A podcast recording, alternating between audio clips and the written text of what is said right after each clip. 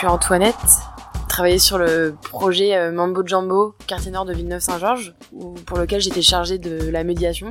Donc je m'occupais de toute l'interaction avec les habitants du quartier, mais aussi de la ville largement, euh, de la municipalité, et aussi des associations de quartier et des écoles aussi. Ce projet Mambo Jumbo, on a travaillé euh, avec une compagnie de marionnettes de rue qui s'appelle Les Grandes Personnes, qui est euh, basée à Aubervilliers en Seine-Saint-Denis et qui existe depuis une vingtaine d'années, qui en fait qui fabrique des marionnettes géantes qui racontent euh, des histoires. Et Mambo Jumbo, c'est euh, un spectacle qui, euh, qui s'inspire des mouvements d'émancipation euh, de l'histoire.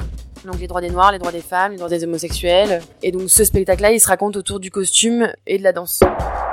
À suivre sur gmgbradio.com.